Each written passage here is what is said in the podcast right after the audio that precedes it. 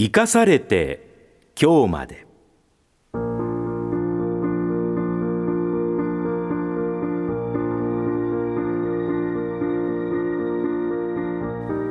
この時間は今年8月に亡くなった東海ラジオの元代表取締役であり中日新聞社元最高顧問大島博彦さんが2007年1月から半年にわたり中日新聞夕刊の紙つぶて東京新聞夕刊の放射線としてご本人が執筆したコラムをご紹介します。今回は2007年2月3日掲載のコラム。判断の的中率と打率です。プロ野球シーズンも間近。今年こそ日本一を目指すドラゴンズも沖縄でキャンプのスタートを切りました。全選手が打撃に守備に腕を磨きます。しかしどんなに練習を積んでも打席に立てば必ずヒットという打者は生まれません。昨年の首位打者の福留孝介選手もヒットは3打数に1本強。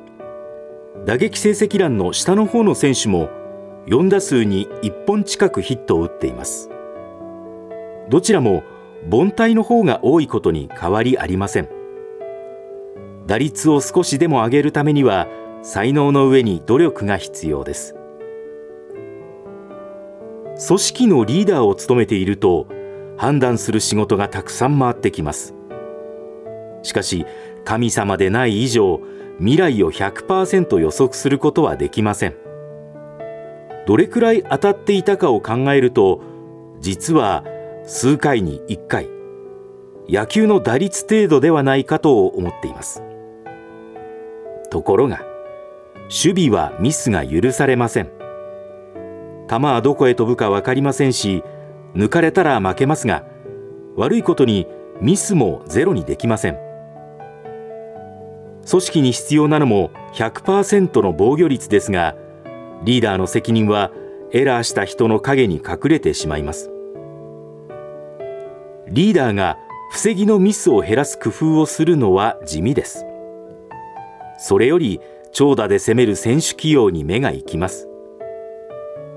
ミスが起きれば現場を叱るだけで本来はリーダーが考えるミスを減らすために何をするかにはなかなか頭が回りません。現役時代は夢中でしたが振り返ると偶然守備の中間に球が飛んだヒットや平凡な球を相手がエラーしたおかげで判断の的中率不足がカバーされていたようです。運も実力のうちと開き直っていましたが実は冷や汗ものでした。